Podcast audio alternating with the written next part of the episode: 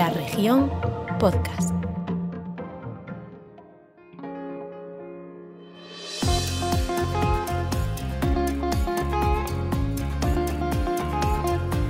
Lunes 18 de octubre, nuevo capítulo de Grada 988. Nos hemos tomado una semanita de descanso, hemos hecho puente, pero eso solo nos ha servido para regresar con más ganas y con más ilusión de intentar mantener esta aventura que creamos ya hace seis semanas y en la que tenemos como único objetivo hablar de lo que más nos gusta, del deporte, del más cercano y también del más lejano, ¿por qué no? Hoy vamos a hablar de fútbol, casi siempre, o por qué no decirlo, siempre vamos a hablar del, deporte rey. Hay que hablar lógicamente de cuál ha sido la actualidad del deporte nacional del fútbol en las últimas eh, jornadas. Ha regresado la liga, tuvimos partido de la selección española y toda esa compota futbolística la mezclaremos en la primera parte del programa. Tendremos como siempre las recomendaciones de Javi Rey y de Xavi Blanco y a lo mejor alguna sorpresa más. Empezamos.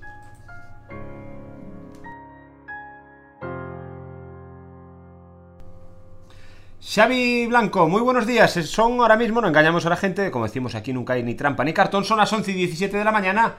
Estás por ahí, ¿verdad? ¿Preparados para un...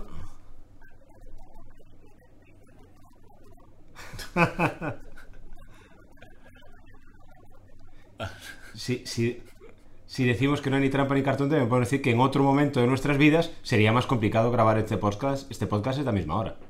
No, sería más divertido. Es más, es, es más, es más, sería exactamente más divertido. Ese que nos habla, aunque los fieles de nuestro podcast seguro que ya lo conocen, lo reconocen por la voz, aunque yo lo tengo enfrente y le agradezco que esté un día más aquí conmigo. Javi Rey, muy buenos días. Buenos días. ¿Con ganas de hablar de deporte? Claro, siempre. Sí. Hemos tenido una semana sin, sin liga, que no sin fútbol. Yo lo que quiero decir es que es- esta es la cosa demasiado sensible para que hagan estos parones de selecciones aún. La sociedad aún no, no está capacitada, aún necesitamos un poco más de tiempo. Ha sido muy duro. Sí, ha sido una semana. Una semana sin liga es un mundo distinto. A mí es, es muy duro. Sí, el, el mundo gira más despacio, ¿no? A mí se me hace muy duro. Sí, una- claro. cada parón de selecciones. Xavi, ¿tú qué dices?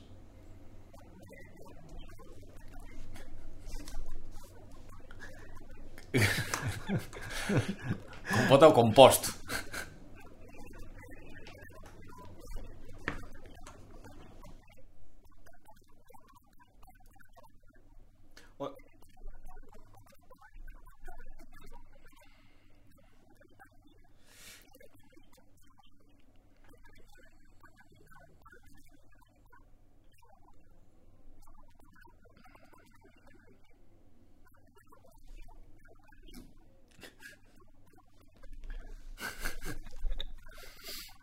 A ver si así. Yo creo que aquí hay, eh, una- un enfrentamiento ya radical y descarado. Es decir, aquí ya nadie esconde sus cartas. Con Luis Enrique hay, yo me incluyo en el saco de los pro Luis Enrique, y luego hay los anti Luis Enrique. El problema es que todo esto se ha mezclado con un equipo que teóricamente es el único que es la unión de los equipos. Es decir, cada uno es de su equipo, de su padre y de su madre, pero teóricamente la mayoría, bueno, la mayoría, aunque no es un melón que no quiero abrir hoy, la mayoría son de la selección española. Hombre, debería ser así. Pero bueno, está- también es un melón que podríamos tocar otro día, pero yo creo que no, no tocaría. Pero bueno, con Luis Enrique, eh, yo incluso he escuchado tertulias radiofónicas en las que hay gente que dice, no, es que yo quiero que pierda España por Luis Enrique. Ostras, yo creo que hemos llegado a un punto que si eso es verdad, que a a lo mejor hay gente que lo dice para la galería y luego celebra los goles como el que más. Pero se ha empezado a generar una guerra civil con la selección española complicada. Yo, gente como Paco González, eh, los comentarios que está haciendo sobre Luis Enrique es inconcebible eh, que se lo hiciese a otro seleccionador español. Esa es la clave. Yo creo que esa es la clave, eh, Javi. Yo creo que no es, no es que sea que el seleccionador, como otras veces, te gustaba más o menos. El fútbol de Clemente refiero, no nos gusta. Los que hemos tenido, bueno, hombre, no sé, con, a ver, con Javi Clemente llegó a haber una, una guerra dura también, ¿eh? Pero bueno.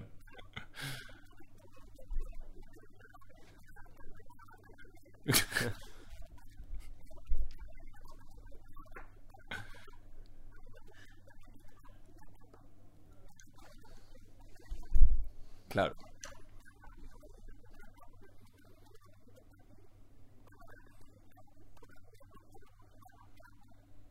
Sí, pero, pero mm, vamos, yo lo que creo es que aún por encima, el que es anti Luis Enrique eh, se envenena más. Porque, porque, claro, él le convoca a Gaby o, va sin delantero centro. Entonces eh, te da eh, gasolina para que los que sean anti Luis Enrique le planten fuego ya antes de empezar. Pero luego, como tú has dicho, Xavi, él siempre porque yo creo que es un súper entrenador, acaba acertando. Y sus resultados lo vuelven a avalar. No nos olvidemos que veníamos de una, sele- una selección a la que le preguntaron a Luis Enrique si dimitiría si no pasaba la primera fase, y ya estaban los cuchillos afilándose, y llevó al equipo a semifinales y perdió en la tanda de penaltis, y estamos hablando hoy de Luis Enrique porque acaba de jugar la final de la Liga de Naciones. Yo creo que Luis Enrique, que es un tío listo, leyó bien el- el- eh, la situación que tenía la selección española, que es decir, que no hay figuras. Entonces ha decidido, pues creo que lleva ya convocados a cincuenta y pico jugadores, que en su primera rueda de prensa, de hecho, ya avanzó eso, dijo, hay unos 70 jugadores que podrían jugar en la selección. Y la gente se lo tomó pues como una boutad, pero en el fondo, pues ha demostrado que tenía razón, que al final él su base de, de equipo pues pueden ir muchísimos jugadores, más o menos hacer bloques muy homogéneos y a partir de ahí competir. Pero incluso dice eh, 70 jugadores. Podríamos encontrar 70 periodistas que antes de que se anunciase el nombre del seleccionador dijeran es que hace falta borrón y cuenta nueva, un seleccionador que traiga gente fresca, eh, una nueva hornada de jugadores, es decir, que defendiese lo que está haciendo Luis Enrique y ahora estén aprovechando para darle palos. Claro, pero vamos a ver, esto es el tema. ¿Qué jugadores podrían ir con Luis Enrique y no están yendo? Como mucho tres, cuatro.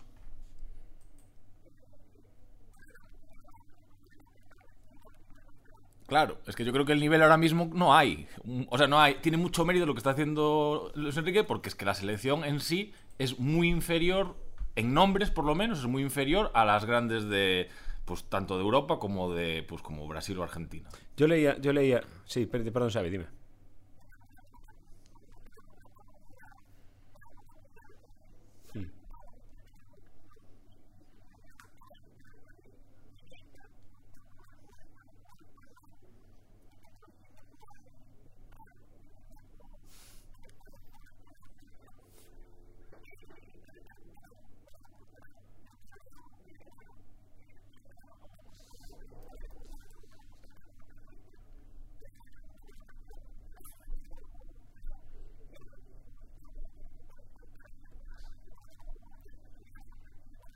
Claro.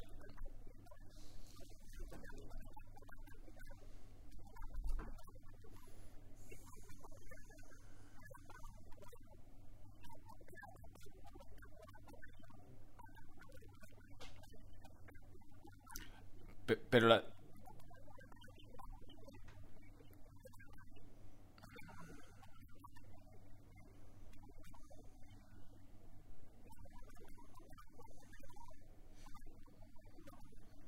vamos, la- vamos a ver ese melón después. La diferencia yo creo que es que eh, el, el Barça lleva siete años en transición hacia no se sabe muy bien qué y Luis Enrique ha acelerado la transición de España y en apenas año y pico pues ya está para competir contra cualquiera. Es que a mí eso, Javi, lo hablaba el otro día contigo en una Eso conversación. es un buen entrenador. Lo hablamos en una conversación privada tú y yo. eh, tú y yo nos reconocemos, soy azulgrana, somos del Barcelona. Y, Cada y- vez más. Y decíamos, ya tengo mis dudas, pero decíamos, bueno, es que a lo mejor no da para más. El Barcelona no da para más. Y yo ahora tengo mis dudas. Digo, bueno, es que a lo mejor con otro entrenador, que a mí siempre me gustó Es que Koeman, y es la, es la reivindicación de lo que puede hacer un buen entrenador. Exacto, exacto. Es decir, que a lo mejor hay para más. Es que a lo mejor el Barça sí tiene jugadores para que con otro entrenador, otro estilo de juego, otra ambición, otra ilusión, el equipo juega más. No lo sé.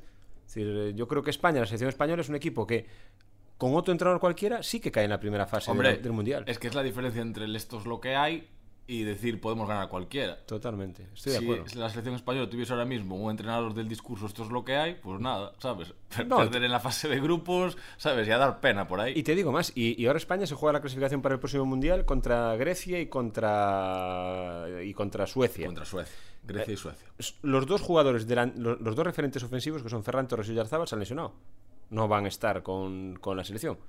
No creo, no voy a escuchar, o creo que no voy a escuchar a Luis Enrique decir, bueno, va a ser muy difícil porque no tenemos a. Ferran Torres y a. Tenemos a, dirá, tenemos 15 delanteros que pueden jugar por Ferran Torres. Y te digo más, y es capaz de decir, bueno, voy a llevar a Yago Aspas ahora. Ahora Claro. vas a salvarme tú aquí la papeleta de... Y no pasa, y no pasa nada. Porque también hay ese concepto que también que es el deporte de, concepto lúdico, que Luis Enrique reivindica eso, que al final, oye, que esto no deja de ser un deporte. Sí, sin duda, sin duda. Xavi te ve, porque la gente, claro, solo te escucha, yo te veo.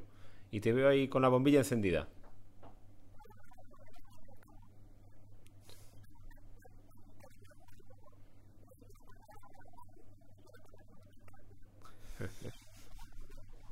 Pero es nuestro Boca Chancla.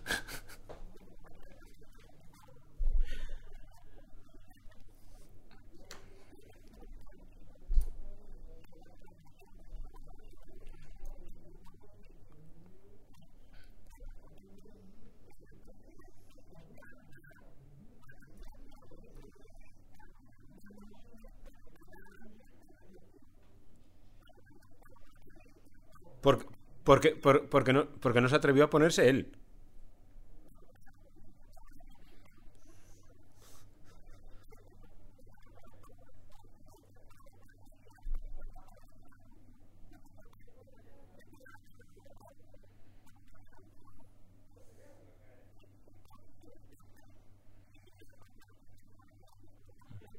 Pero es la suerte, pero, pero es la suerte, Xavi. Es decir, que es la suerte, o es que realmente es un súper entrenador, es un súper, me refiero a nivel de muchos otros, ¿eh? no estoy diciendo que él sea el mejor del mundo, ni mucho menos. Digo que es tan buen entrenador como cualquier otro que a lo mejor lo ficha la selección española, que España también es otro tema. Siempre ficha seleccionadores españoles. Es uno de los pocos eh, países que no apuesta por seleccionadores extranjeros. Pero yo creo que Luis Enrique aguanta la pelea con cualquier seleccionador o entrenador a nivel mundial. Claro. Pero es que recordemos que una de las grandes críticas que se le hizo a Luis Enrique antes de la Eurocopa fue que no llevaba a Sergio Ramos. Sergio Ramos que veremos si llega a debutar con el PSG. Sí, sí.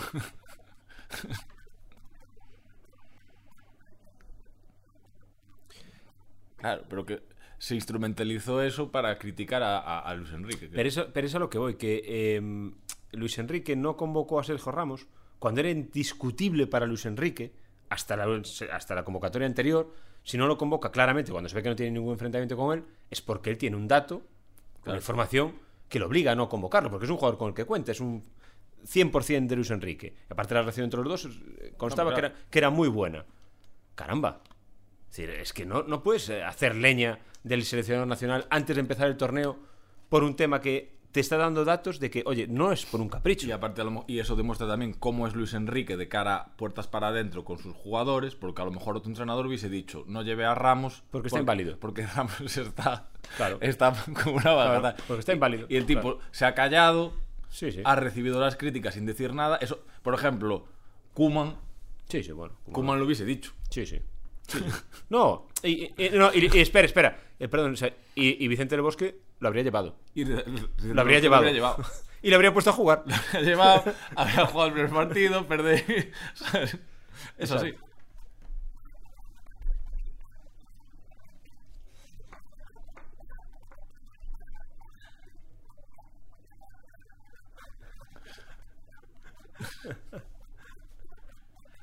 Pero tú. Pero tú, tienes- tú-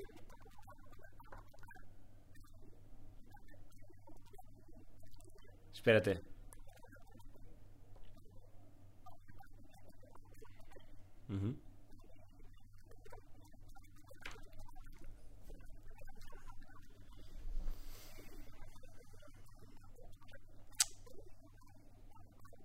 Te voy a decir una cosa. Te voy a decir una cosa. Javi, te- eh, tiene mucho mérito que convoquemos para el podcast tú y yo a gente como Shai Blanco que diga ese tipo de barbaridades. Que, que le, que le de- Bueno, que le dejemos opinar ese tipo de cosas. Pero es. es...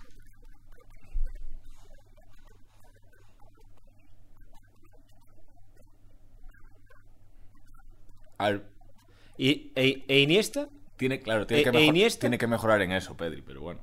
e Iniesta ¿cuántas veces remataba A mí me portería? encanta, a mí me encanta. Pedri. A mí también. me parece- Ahora, me me, encanta en un, en, un, en, un cierto, en un cierto ecosistema. Sí, no, no, por Claro. supuesto. Escúchame, claro. Y, y a lo, y a lo mejor, Pedri, cuando eh, tenga barba, que de momento yo creo que ni se afeita, porque ¿cuántos tiene? 18 años, acaba de 18 cumplir. años. 18 años, hombre, empieza a hacer otro tipo de cosas. Pero, bueno, Pedri, de hecho, en, la temporada pasada marcó cuatro goles, que Iniesta, a lo mejor cuatro goles los marcaba en siete años. Xavi, te está, está- aprovechando. ¿eh?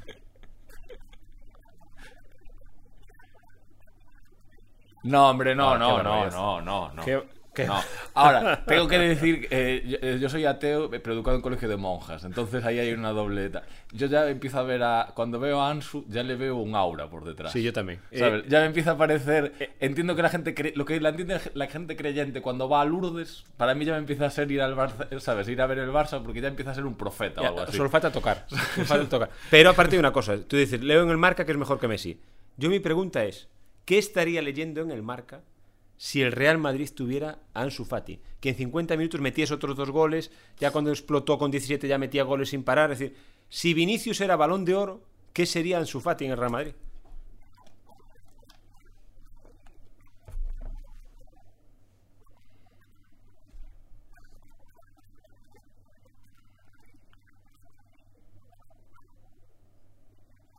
Claro. Si no hay, si... Xavi, el problema, el problema que tiene la Madrid es que la cantera, reconocido por los propios jugadores de la cantera del Madrid, es que cuántas veces en los últimos 30 años ha apostado el Madrid por la cantera. Bueno, yo escuché... Bueno, yo...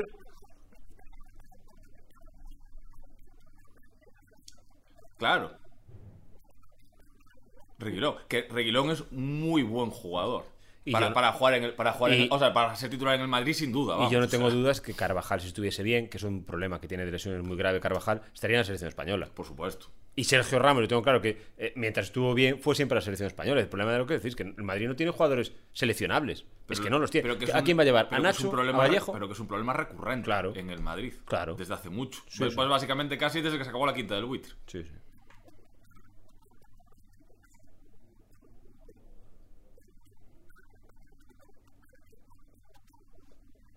Es que Fede Valverde, Valverde es un fenómeno.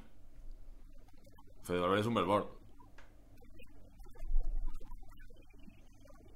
No, no, claro. Yo lo, yo lo que hablo del Madrid es a nivel de, de, de jugador suyo de la cantera. El jugador de la cantera, así como el Barça eh, tuvo un problema en, en una etapa de Bartomeu que se volvieron locos y dejaron de apostar por la Masía, yo creo que más o menos en los últimos 20, 25 años el Barcelona ha sido bastante consecuente con la cantera, normalmente. Es indiscutible. Quiero decir, quitando unos años ahí determinados.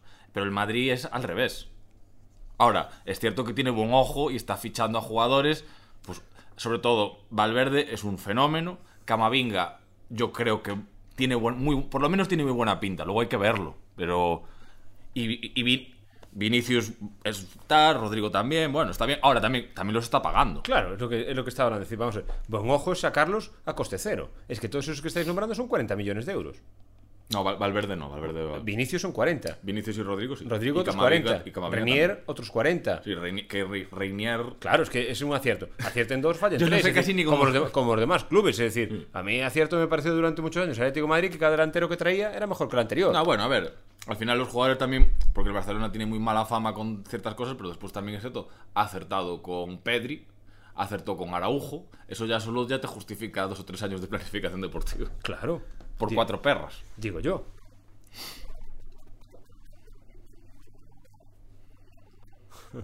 Sí, va- van a jugar los cuatro. Va a ju- yo creo que va a Kuman, Pedri. No, me imagino Pedri, que el Barcelona va a tender a jugar con Busquets de Jong, Pedri y Gavi. Yo lo que creo es que el Barcelona eh, tiene que parar la guerra civil. Hablaba antes de Luis Enrique, tiene que pa- parar lo otro. El Barcelona juega el miércoles la Liga de Campeones. Yo creo que está fuera en la primera fase, pero bueno, ojalá me equivoque. Lo va a pasar muy mal para clasificarse. Y el sábado, el domingo es el partido con el Real Madrid. Y lo que sí creo es que si el Barcelona no le gana al Real Madrid, Koeman va a salir por la ventana. Y ahí veremos después lo que viene y quién no viene. Porque No cabe. Es que yo creo que el Barça. El Barcelona, el, pro- el problema del Barcelona es que tiene eh, la basura que ha metido debajo de la alfombra es tan grande que la basura la- ya no sale la, la alfombra por, de- por la puerta. Claro. Ayer veíamos la asamblea, hubo que suspenderla, pararla, hay que volver a empezarla. es Eh, eh, es un cruce de eh, tú robaste, yo robé más. eh, luego que si el estadio se cae, he leído, visto unas imágenes del estadio con unas imágenes deplorables. deplorables. No, no, que dicen que parecer hay, una, hay un trabajador que está vigilando el contador durante los partidos para que no se bajen las Para luces. que no se baje la luz. Eso es increíble. Eso, es- Pro- pro- pro- eso que me estás contando. Eso ni embalaídos. problemas, problemas de higiene. Problemas de higiene con la... Pero problemas de, problemas de higiene porque caían excrementos de palomas en una No, de no, las es- cocinas del. Son cosas que no se escuchan. eh, No sé. No, no, es Daría- terrible. da, da para muchos grada 988 lo de la vergüenza del, del Barcelona en muchos, en muchos aspectos. Oye, Xavi, eh, antes de... Sí, sí, no, no, claro. pues- Ah, pero y mira, yo quería. Porque ayer me pasó una cosa. Estábamos en la previa del. Bueno, en la previa del. del en la previa tomando unas cañas. Como si fueran. Y, y pregunté, "Joder, ¿y, y el Madrid cómo quedó? Y me dijo, no, que está aplazado. Y no me había enterado de que el Madrid no jugó, ¿sabes? O sea, ya Ahí hemos, iba, hemos llegado a una dinámica en la que iba. incluso los muy cafeteros Sí. se te puede despistar que no jugó el Madrid y es el Madrid. Bien, para, para los, para los que, para los que no lo sepan. eh, eh, ah, hubo los partidos de selecciones, entonces lo que se decidió fue que como hubo un pequeño cambio en el calendario del sudamericano, en una jornada anterior ya se le aplazó al Barcelona y al, y al Sevilla el partido, Madrid-Sevilla, sí. porque le coincidió un día menos, y entonces para que para hacer tabla rasa, esta vez pasó con el Real Madrid y con el Atlético de Madrid. Sí, o sea, Grana- Granada Atlético y Madrid Atlético no se jugó. No se jugaron. Entonces ya hay cuatro partidos aplazados. Eh, lo que yo escuchaba una tertulia que escucho siempre, los viernes por la noche. Siempre los viernes por la noche. Y, pregunté, y preguntaban sobre este tema, ¿no? Oye, ¿qué pasa con esto? Una vergüenza. ¿Cómo se soluciona que se suspenden los partidos? Y decían, y decían, eh, pues hay que reunirse todas las ligas y unificar, y, y- y unificar el criterio. Y yo pensaba para mí, ¿pero qué hay que unificar? El problema es que todas las ligas siguen jugando y la única que se ha aplazado es la española. Es que yo, yo no entiendo por qué hay que aplazar los partidos. Es que en ninguna liga se ha aplazado nada. Porque para eso están las plantillas de 25 jugadores. Claro. ¿Cuál es el problema? Que si no te pueden jugar tres, pues por nosotros tres. Digo yo. Claro. Es que, decía, es que hay que Y eso unificar. en todo caso yo entendería que se pudiese quejar a lo mejor el Osasuna. Es que de- pero O, o sea, el Osasuna o el, o- o- o- o el Rayo. Claro, pero, pero ahora, pero el Madrid, el Atlético o el Barcelona, Es que con, una planti- con plantillas de 1.200 millones de euros, pues tienen que tener Y los jugadores suficientes y si no es que has planificado mal la temporada. Y los demás equipos, los de la Premier, los de la Bundesliga, los de la Liga Francesa, que también tienen internacionales, y no paró nadie. Y algunos hasta jugó el viernes. Es que eso es una, llore- es una llorería, ¿sabes? Ahora parece... Los equipos grandes no pueden llorar. Pero, eh, pero mi Es pregunta. que es- esa- es- igual que la, como en política, a mí desde Galicia te fastidia mucho que la Comunidad de Madrid o Cataluña se quejen de maltrato de- en los presupuestos porque dices tú, hombre, no me fastidiéis. Sí. Pues, esto, pues esto es lo mismo. O sea, el Madrid o el Barça o el, Atlético de Madrid no deberían poder...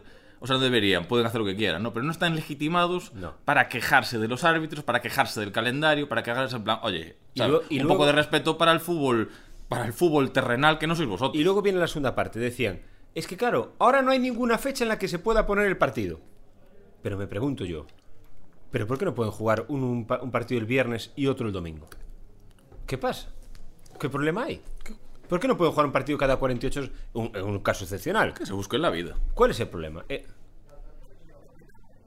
¿Por?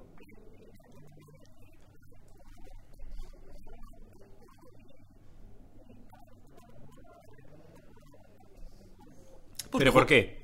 Pero que juegue.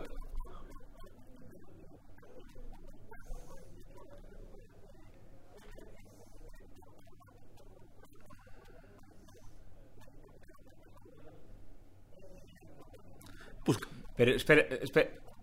Es-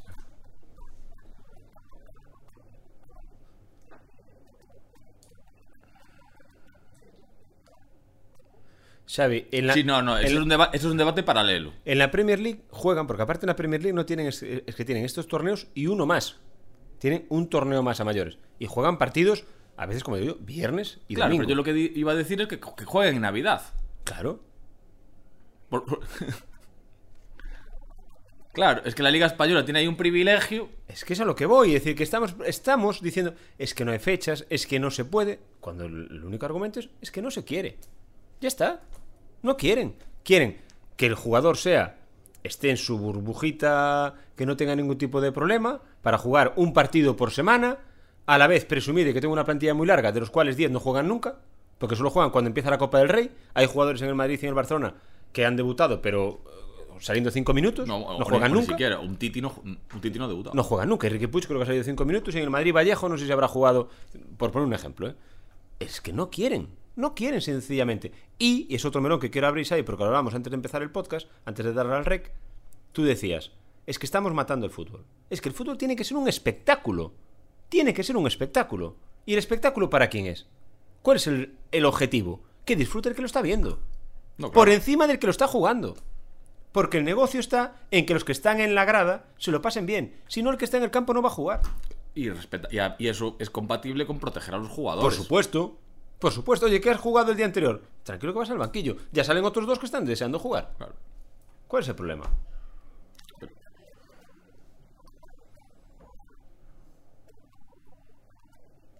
Y, y rotación. Es que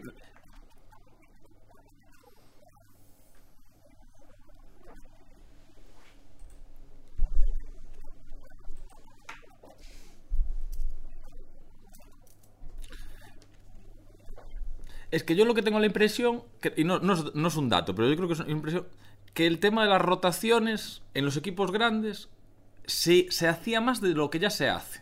Es posible.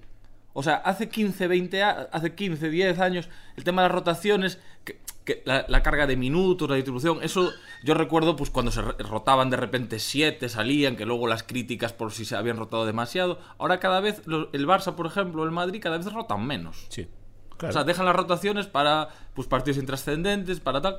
Pero realmente a lo mejor, ¿sabes? Pues tienes que. que es como por el, el tema de Pedri, que jugó 72 partidos la temporada pasada.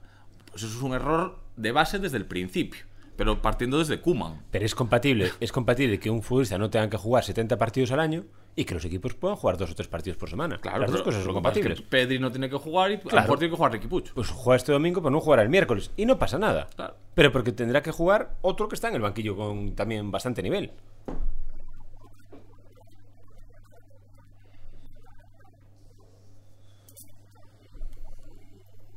Y fue campeón de Europa.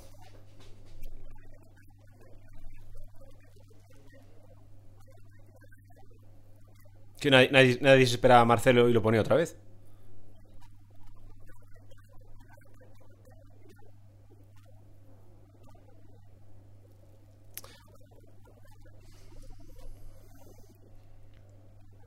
Yo lo que sé es que hoy eh, entras en una clasificación, en una clasificación, ¿eh? que es una de las cosas que a mí más me, me chocan, porque hay mucha gente que le gusta el fútbol, como dice Javi, lo de los cafeteros, pero hay gente que le gusta el fútbol, pero no se, no se ve los partidos como nosotros, o no se traga la liga entera, y uno ve la clasificación de casi cualquier categoría y no la entiende, es decir, a uno le faltan dos, a otro le faltan tres, uno tiene tres partidos más, hoy veía, no sé qué clasificación veía hoy, creo que era la de la tercera división, que es donde están los, hay tres equipos orensanos, iba de primero uno que llevaba menos puntos que el segundo. Que eso ya no, no lo había visto jamás. Pero claro, porque lleva, si uno entra, y le, le digo a la gente que busque, busque en la página de la Federación Gallega de Fútbol y entra en la Futgal, tercera división, el primer clasificado tiene menos puntos que el segundo. Eso no lo había visto jamás. Jamás. Y claro, a la, gente cómo lo puede entender alguien que no sea, pues alguien que no le gusta mucho el fútbol, lo ve, le choca y pasa la página. Porque eso no lo entiende nadie. Es que, es que el fútbol se ha ido. Embarra, da la sensación que se ha ido embarrando. Sí, sí. Es que es verdad. es- Son, son- clasificaciones o, ligas en las que, lo voy a decir otro, hasta enero, febrero, o a lo mejor hasta marzo, abril, la liga no se iguala. No todos los equipos tienen los mismos partidos. Es- Ah, bueno, sí está muy bien, pero tiene un partido menos. Bueno, tiene un partido menos, veremos si lo gana, lo empata, lo pierde. No es, no sé, es una, no sé.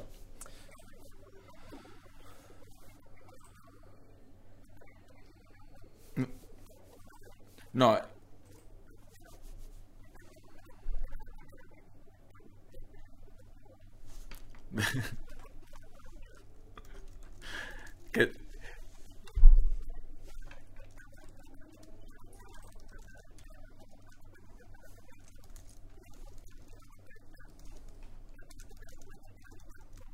que ayer, ayer el Celta 12.000, por cierto.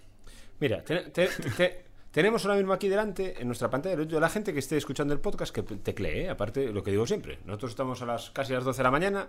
Cualquier hora del día es buena. Uno entra a la página, ¿verdad, Javi? La página de la Federación Gallega de Fútbol, ¿eh? que es la que organiza la liga. Primer clasificado, Polvorín, 13 puntos. Segundo clasificado, Somozas, 16. Ajá. Tercer clasificado, el Barco. 16. El Barco tiene más puntos que el primero y va de tercero. Pero claro, es que uno antes ve una tablita que pone puntos barra PJ, porcentaje. El Polvorín, 2,6. El Somozas, 2,2857. Por favor. Por favor. ¿Alguna vez el fútbol, la clasificación, el segundo clasificado ha tenido 2,2857 puntos? No, a ver, yo de hecho eso se había corregido porque cuando era pequeño había el rollo de los positivos y negativos. Correcto. Y se, y se quitó en parte también porque la gente luego se hacía un lío. Yo eso no lo entendía, por ejemplo. Es que, yo chicos, tenía 4 o 5 años. El primer, el primer podcast que hicimos, el primer Grada 988, hablamos de intentar explicarle a la gente cómo son las ligas este año. Es que va hacer- hay que hacer podcast para explicarle a la gente cómo es el fútbol ahora. Bueno, ya no vamos a hacerlo fuera de juego. Pero es que, insisto, uno entra en la clasificación de tercera división, la Federación Gallega, el primer equipo tiene 13 puntos, el segundo 16. No, pero hay cosas que. Es eso, es como el tema del fuera de juego del otro día. O sea, que tenga que pasar eso para que alguien se dé cuenta que, De- que- que la regla tal, pero Hay que ¿qué, me, qué me estáis contando? Ya, ya. Sí, sí.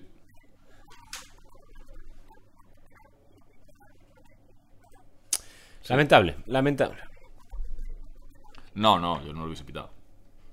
Yo, yo, yo, yo, yo creo que eh, puede ser o no penalti. Si no lo pita, no pasa nada. Si lo pita, puede ser. Lo que sí creo es que no debe de ir al bar a revisarlo. Es lo que creo. Porque el bar sí que es muy fácil de unificar en ese aspecto. Es decir, solo si es un error claro y manifiesto. Que es lo como se empezó explicando esto del bar. ¿Qué pasa? Que luego, luego ya eh, en la altura del listón del claro y manifiesto fue bajando, bajando, bajando, hasta que hubo que escarbar para encontrarlo. Entonces ya claro, el árbitro se pasaba el día en el bar, Y- revisando. Y, y después están los criterios para el Madrid, que son Bueno, diferentes. eso ya son otras cosas, ya es otro tema. Vamos a poner música. Ponemos música y seguimos.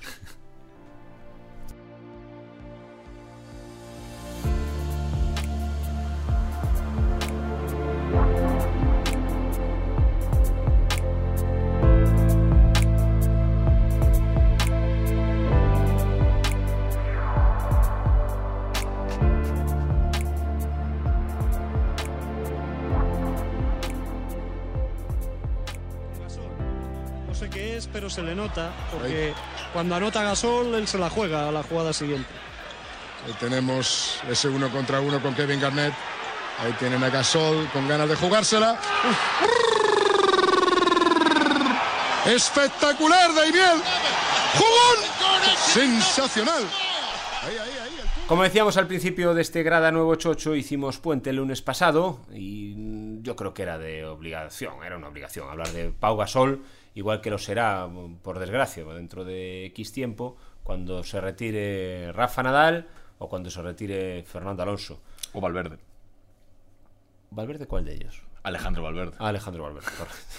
Eh, o Valverde. Pero Pau Gasol ha sido, yo creo, para mí, el segundo mejor deportista de la historia, aunque ahí también puede haber debate y discusión. Y aparte, en ese audio que, que estaban escuchando, esa fue, si uno cierra los ojos y aunque no le encante el baloncesto, creo que todos hemos visto ese vídeo, y es ese primer canastón que le mete Pau Gasol a Kevin Garnett, y después Kevin Garnett reconoce que él cambia su forma de pensar eh, sobre Pau Gasol a raíz de esa canasta, es su llegada a la, a la NBA con los Memphis Grizzlies, y aparte porque este 16 de octubre era aniversario también de la muerte de, de Andrés Montes, que mm, para los que nos gusta el baloncesto ha sido un antes y un después eh, en las retransmisiones televisivas y yo creo que también para el que no le gusta el baloncesto se enganchaba a escuchar a Andrés, a Andrés Montes. Y yo creo que era de recibo hoy hablar de Pau y hablar también un poquito, Javi, de, de Andrés Montes también, ¿no? Pues por- dos, cada generación tiene sus referentes eh, en el deporte y para la mía, o sea, los que tenemos, pues eso, 30 y pocos, 20 y muchos, Pau Gasol es sin 40 y duda- algunos. 40 y u- digo, quiero decir, yo, sin ser muy de baloncesto, la época en la que más seguí el baloncesto fue con, con Pau Gasol cuando llegó pues, a los Memphis en 2001, todas esas temporadas en los Grizzlies. Yo recuerdo comprar con mi hermano la revista de la NBA, gigantes, o sea, veíamos los partidos, el, juego de la Play de, la, el NBA Live. Y todo fue por, por Pau Gasol, es que cambió el deporte español. Y además coincidió Xavi, claro que esa era la llegada de, porque antes lógicamente estuvo Fernando Martín, ¿no? Pero llegó Pau Gasol para quedarse, para marcar una ruptura. Después ya eso fue una invasión española, Garbajosa, Raúl López, todo. Rudy, allí entraban jugadores sin parar en la NBA. eh, y todos para quedarse. Y los que no se quedaban era porque no querían, como Juan Carlos Navarro, por ejemplo, ¿no? que probaban, les gustaba, pero decían, bueno, me vuelvo para casa. Eh, el nivel era abrumador. Y un policía coincidía con gente como esa, ¿no? con unas retransmisiones de un nivel altísimo en, en Canal Plus, en Movistar Plus, con Andrés Montes, con Daimiel, por encima eran también otro sello de identidad, esa pareja era otro sello de identidad, y Andrés Montes es que era un espectáculo en sí, es decir, uno podía no gustarle el NBA, no, poder- no gustarle el baloncesto, se sentaba en el salón, se ponía, le quitaba incluso la imagen y solo escuchar a Andrés Montes ya era un recital.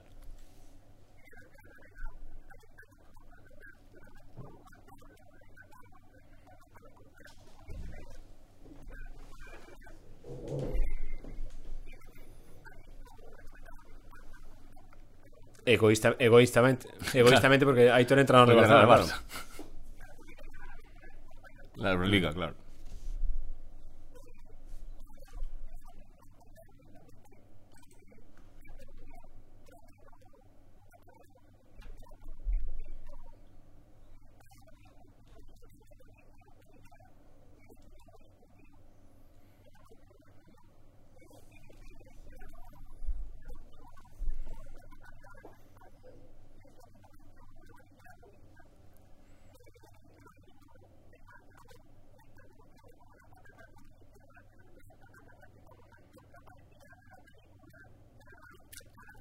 Sí, sí, sí.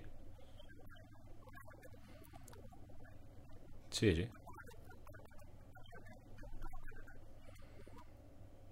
No, a mí no. A ver.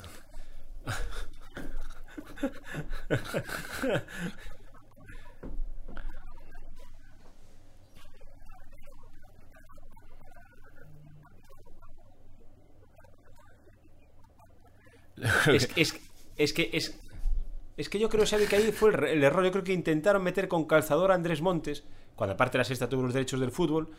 Y yo creo que a mí no me gustaba, es que no lo reconocía. Él intentaba tener su mismo argot, su misma. Pero para mí no era lo mismo, también es verdad, porque yo en la NBA es que los clavaba. Es decir, Claro. los motes eran de un ingenio No, no, y, el- y- y de una exactitud Eso es espectacular. espectacular. Espectacular. Todo. Cho- chocolate blanco, es que todo, todo. Todo. Raza blanca tirador, que cualquier. ¿Sabes?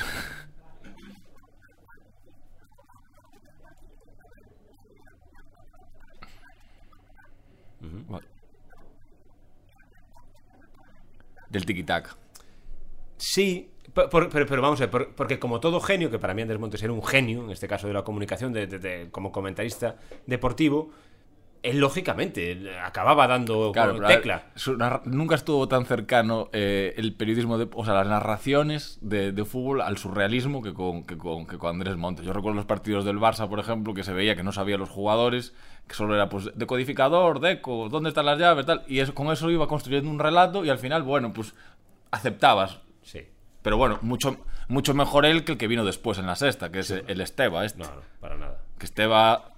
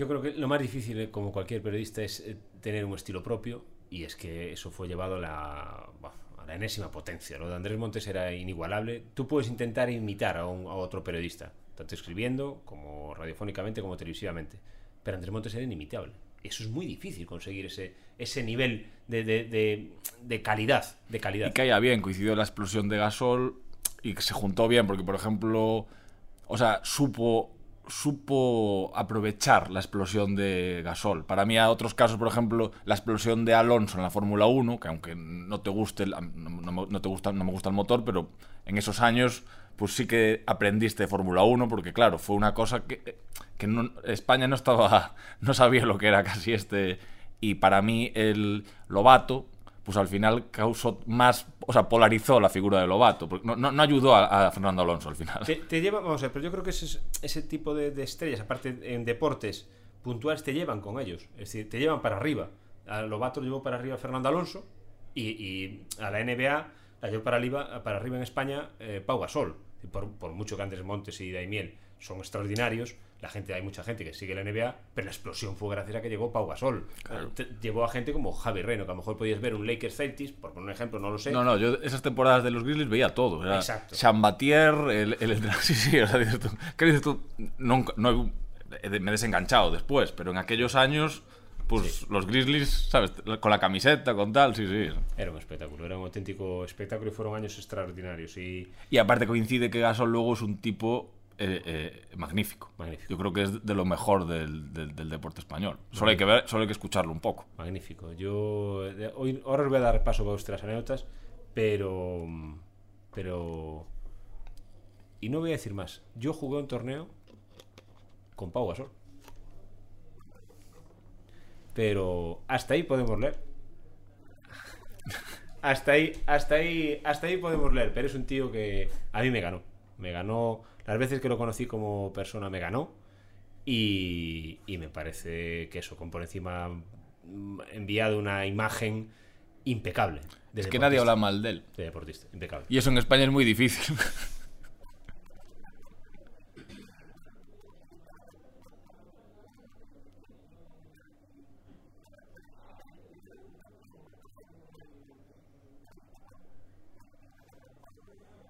Me- Pero hay, hay, ahí mando otro mensaje. Yo creo que hay que aprovechar esa gente. Es decir, Pau Gasol eh, ha sido como deportista la leche, pero es que puede seguir siéndolo en otros aspectos. Yo creo que siempre relacionado con el deporte. Yo creo que ahí donde se equivocan es cuando los intentan mezclar, no digo otras cosas, pues en la política o en facetas empresariales que, empresariales que no tienen nada que ver con el deporte. Esa gente que sacarles. eh,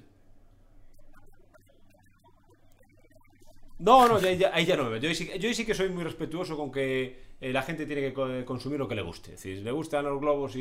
y ah, no, a mí lo que me parece tal es que se le critica a Ibai Llanos, en plan, yo, Para nada, Yo no, no entiendo, o sea, no entiendo. Bueno, es un tipo tal, pero cada uno haga lo que quiera. Lo envidio, es decir, o- ojalá, ojalá nosotros pudiésemos tener el tirón que tiene y vaya Me parece- y, y- y es eh, envidia sana. Decir, cada que época puedes tiene sus cosas, No puedes intentar poner zancadillas o intentar que la gente esté ciega. La gente tiene ojos y orejas y escucha y ve lo que quiere ver y escuchar. Es una más tu tía.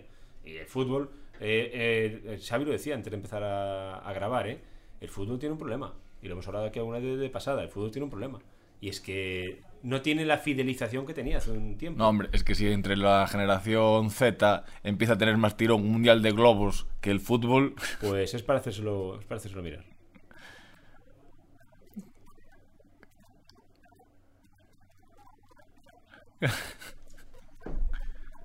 es para hacérselo mirar. Es para hacérselo mirar.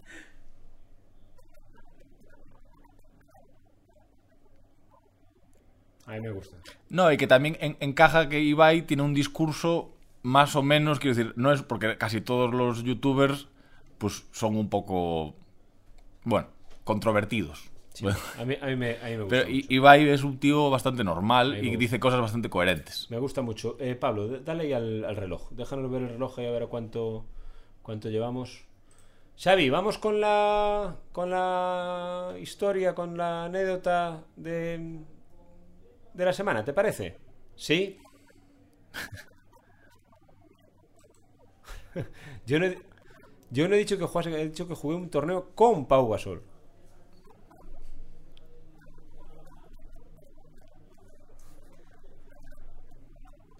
Te voy a decir más. Yo, yo estuve con Pau Gasol eh, el año que acabó su primera temporada en Memphis. 2002. Y su evolución física, después, lógicamente, fue enorme. Es decir, como prácticamente con todos los jugadores. Es otra historia que habría que explicar a la gente por qué evolucionan los jugadores de la NBA a partir de la segunda temporada a la tercera.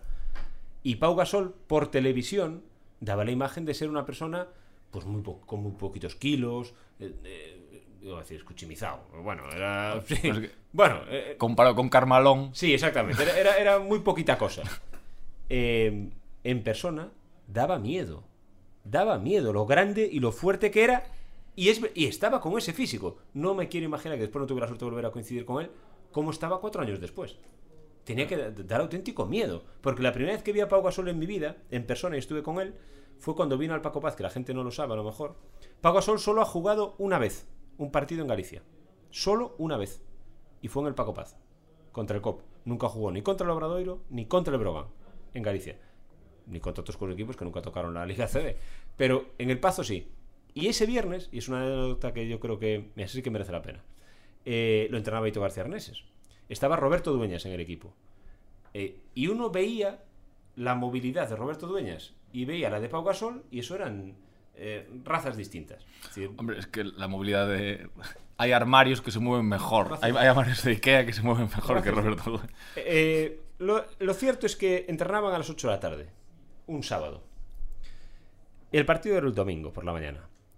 Y ese día, pues no sé si porque los demás no querían o por qué, de medios de comunicación estábamos yo y otra persona solo, viendo el entrenamiento del Barcelona. Y de repente, cuando quedaban 15 minutos, fue un operario del, del pabellón en el que estaba entrenando el Barcelona y le dijo, mire que eh, en 15 minutos son las 8 y tengo que apagar la, la luz. Y el ayudante de Aito García pues, fue al centro del campo, habló con Aito y volvió. Y dijo, "Mm, don Alejandro dice que vamos a entrenar media hora más. Y el operario le dijo, no, no, no me ha entendido bien. A las 8 voy a apagar la luz. Y dijo, sí, sí, ya, ya, pero el entrenador quiere entrenar media hora más. Bueno, pues no será aquí. Y, y- y- y vol- y volvió a hablar con Aito, y volvió a hablar con Aito, y Aito miró con cara de sorpresa y pensó que, bueno, que era un farol. Y siguió entrenando. A las 8.00 las luces apagaron. Y el Barcelona dejó de entrenar. Exactamente. Sin más, eh, al, día, al día siguiente, al día siguiente con luces, el Barcelona nos dio un recitar que no, que no hubo manera de, de controlarlo. No tuvo nada que ver, ¿eh? No tuvo nada que ver, pero sí, sí, sí, sí. dispara, Xavi, dispara.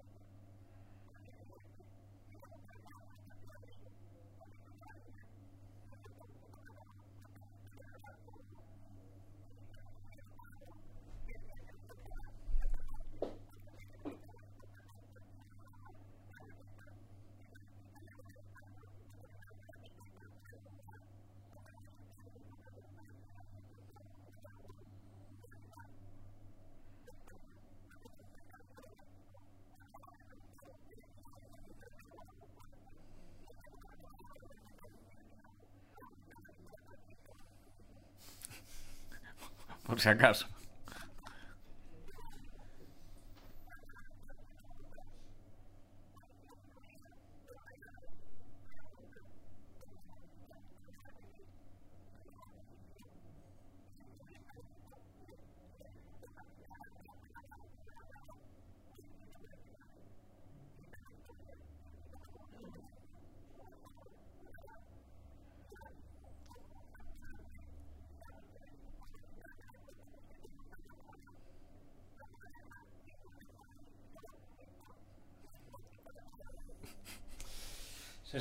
Que como siempre, Xavi, la, la anécdota. Y uf, tú dices de puerta el tenista, Javi, ¿cuántos deportistas habrá que probablemente, pues, es fácil elucubrar, ¿no? A lo mejor de más nivel de los que todos conocemos y que se han quedado por el camino?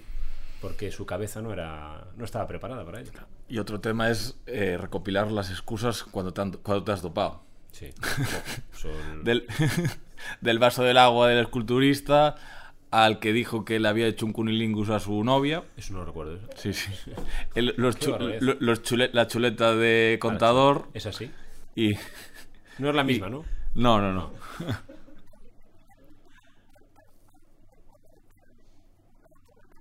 Sí, claro.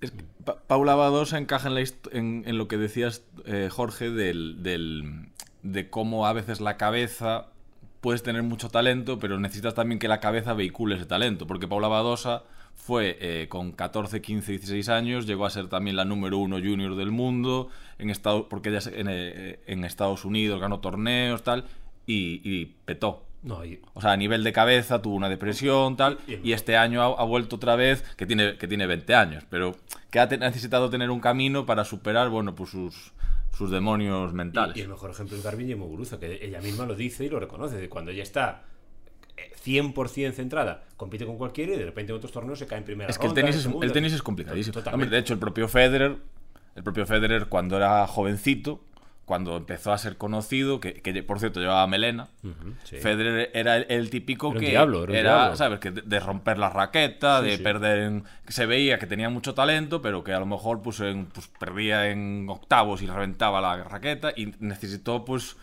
pues como en Kill Bill cuando va allí al, al templo, necesitó hacer mucho sí. ser zen para y para, para, para luego poder explotar su talento. Sí, yo recuerdo, co- conté, yo lo conté aquí un día con vosotros, en un, documental de Netflix en que habla de Andy Roddick y que él llegó a ser número uno del mundo y a ganar el US Open y rompieron Nadal y Federer y Djokovic. La prensa americana empezó a atizarle porque la prensa americana no entiende nada que no sea ser los mejores en todo y que nunca volvería a ser el número uno y se hundió y no volvió a competir y se retiró muy prematuramente. Andy Roddick, que es un tenista muy reconocible, porque él veía que su cabeza ya no le permitía. Y, y el mejor competir. caso es Agassi. Claro. Sí, bueno, Agassi, que es Agassi la, tiene una vida también. la muy biografía de Agassi, que, que es, es buenísima, la Open, eh, que explica cómo él odi- odiaba el tenis. Claro. Aparte del tema de la peluca, que también es otro. En la final de Roland Garros con peluca. Eso ya pa- para mí es una leyenda, ya solo por eso. Bueno, Y, y- y con la peluca para rodar. En una final de Roland Garros. sí, sí, tremendo. Tienes que estar hecho, tienes que estar hecho de otra pasta. Tremendo. Oye, por cierto, ahora que habláis de. ¿A quién le había, a quién le había pasado? ¿A ¿Un Pero es un futbolista? tipo muy interesante, Agassi ¿A quién- también. ¿Le había pasado un futbolista? Puede ser. El que le había caído la peluca o algo así. Puede ser. Algo así, recuerdo, no hay que hacer memoria. Para el próximo lunes hacemos algo de eso. Por cierto, hablando de agotamiento mental y físico, tú lo decías antes hoy cuando preparamos los contenidos del, del podcast. John Ram, que ha venido a España mm, Es que lo de en, John- en Lord de multitudes, para mí me ha, dado, me ha encantado algún gesto que he visto por televisión de con la firma de autógrafos, pero que venía tan agotado mentalmente que no es que no ganase, es que uno ya no tuvo opción y otro tuvo que no pasó ni el corte. No, no, en, Valderrama. en Valderrama estaba con menos o sea, con más 9 y, y no, no pasó el corte. No pasó el corte. sí. Pero John Ram, que también parece que es un tipo, pues, mm, preocupado de todos los días eh, se queda una hora firmando autógrafos con los niños hace un montón de actividades para bueno para fomentar la cantera porque de hecho él viene de ahí a él lo, lo apuntaron sus padres en Euskadi a golf porque habían ido a un torneo en Madrid creo que vieron a Ballesteros y, a par- y luego a partir de ahí, bueno, pues que él está muy implicado en el tema de fomentar el golf en- en- en- entre los niños y que no sea una élite y que no sea una élite para pijos, que es el problema que puede el problema que tiene el La golf. imagen que puede transmitir el gol. Cuando no tiene por qué ser así, pero en la, en la realidad es que muchas veces pasa eso. Seguro, seguro, seguro que sí. Oye, Javi, yo creo que si te parece, es un buen momento para que nos para que nos cuentes tu o que nos hagas, mejor dicho, tu recomendación de la semana. ¿Te parece? Es un buen momento. ¿Sí? Perfecto. Pues la, la lanzamos ya. Pues aparte de re- re- recomendar Open de Agassi, que es de las mejores biografías que se pueden leer de un deportista profesional, buenísimas, pues yo hoy me acordé de, de- del hombre que estuvo allí, de George Plimpton, Eh, que ya al margen de, pues, de momentos y modas, eh, Plinton es una de las figuras clave de- del periodismo norteamericano del siglo XX. Es un personaje muy interesante, confundó la revista Paris Review, hizo perfiles de personajes como Bush o Warren Beatty y, y en el tema que nos trae hoy es que él desarrolló la técnica periodismo participativo.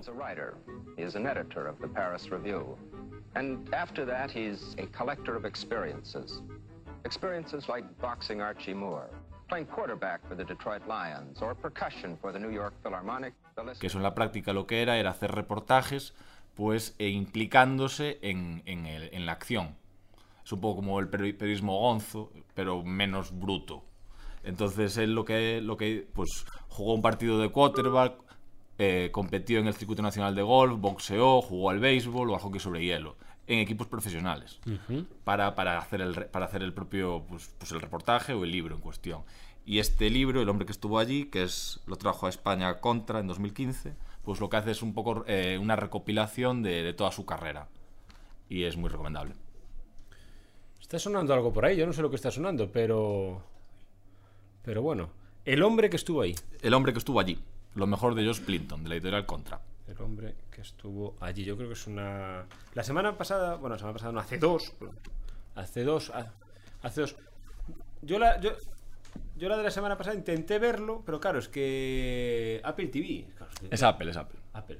Bueno, es que si, Claro. si pasamos el tema del el tema de las el tema de las ligas en el fútbol, otro tema es el tema de las plataformas. Es que te obliga, te obliga a un despliegue de medios que no. Claro. ¿Quién tiene todo eso? Ahora tienes que, tienes que estar Netflix, HBO, Claro, eh, no- Amazon Prime, Apple TV. Es decir, No, no, es una locura. somos millonarios. sí, sí, es una locura. Yo ahí no he podido. Lo reconozco que, reconozco que Apple TV no he podido, no he podido acceder a ese contenido, pero bueno, también siempre es un buen, una buena recomendación. El hombre que estuvo ahí, ese libro que nos recomienda Xavi, eh, pues lo teclean, lo buscan y, y yo creo que es- mm, está mal que lo diga yo.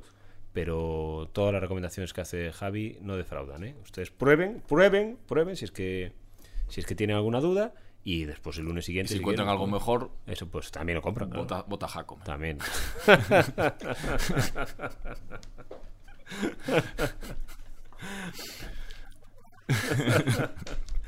bueno, Pablo, dale, dale ahí al reloj. Dale al reloj 56. Sí, sí. Bueno, eh, te voy a decir más. Te voy a decir más. Eh, reserva hueco en la agenda. De la semana que viene. Mucho se tiene que torcer, es la frase. Mucho se tiene que torcer, que me suena mucho la frase, ¿no? Mucho se tiene que torcer para que no para que no pase algo grande aquí. Digamos que los flecos ya están todos cerrados. Yo, a veces por las estrellas mm, inventan algún tipo de, de, de cláusula. No, de es que salida, los ¿no? flecos, No creo, los no flecos creo. que solo faltan los flecos para los fichajes. creo. En este caso, yo creo que los flecos ya están. No creo yo. Hostia, yo creo que la semana que viene el, se grada nuevo chocho. Es que no podemos defraudar. Es que solo lo podemos estropear. ¿Verdad? ¿Verdad? Bueno. No. No, para, para, para jugar a la final de la Champions sí. Para grada nuevo Hombre, chocho, sí, no. para jugar la final de la Champions posiblemente sea mejor. Sería Haaland. mejor, sería mejor Haaland o Mbappé, sí, sí, pero, pero esto no, esto no. Eh, yo creo que va a dar, va a dar mucho juego el grada nuevo chocho de la próxima, de la próxima semana. Este lo hemos intentado, eh, lo hemos intentado. Eh, ustedes dirán si les ha gustado o si, o si no. Eh, nosotros ahora llegamos la- al mediodía. Eh, ustedes lo estarán escuchando, como digo siempre, a la hora que les eh, haya parecido bien. Y, y espero, espero que tanto la anécdota de Xavi como la recomendación de, de Javi, pues, la, pues eso, le sirvan para darse un poco la cuenta de, de- del nivel que tiene esta, esta gente que nos acompaña cada lunes aquí en Grada 9, 988. Yo he intentado contarles un poquito de qué va el deporte esta semana. La semana que viene vamos a hacer, como decíamos, un paréntesis. Eh, en vez de analizar un poco la actualidad del fútbol o del polideportivo nacional y local, pues haremos, va a ser una entrevista, eso sí lo podemos decir. O nuestro protagonista va a estar aquí con nosotros, mejor dicho. Eh, y insisto, no hace falta que mm, les guste el deporte. Ni siquiera hace falta que les guste el deporte, ya no digo ni el fútbol. Se sientan o se tumban o van conduciendo tranquilamente y yo creo que les va a encantar el grado 98 de la próxima semana, porque es una persona que es que su zurrón de historias deportivas y extradeportivas, su vida en general, Javi daría para, para muchos grada 988. Pues sí. Lo dicho, que nos vemos dentro de una semana. Xavi, un placer como siempre. Un placer como siempre, siga así de bien. Aparte la semana que viene, aparte de la ilusión del invitado, es que te recuperamos aquí con nosotros. Y a mí, y a mí sabes que me gusta tenerte. Sabes que me gusta tenerte cerca. muchas gracias, Xavi, Javi, muchas gracias. Y sobre todo gracias a ustedes, que nos siguen, que sé que son cada vez más, que a mí me llegan los datos. Y hombre, algo tenemos que estar haciendo bien para que cada vez nos escuche más, más gente. Que muchísimas gracias por seguirnos y que ha sido un auténtico placer. Que se acabaron los puentes, que nosotros seguimos aquí cada lunes en Grada 988, aquí en la región. Sean felices, aprovechen para hacer deporte. Adiós.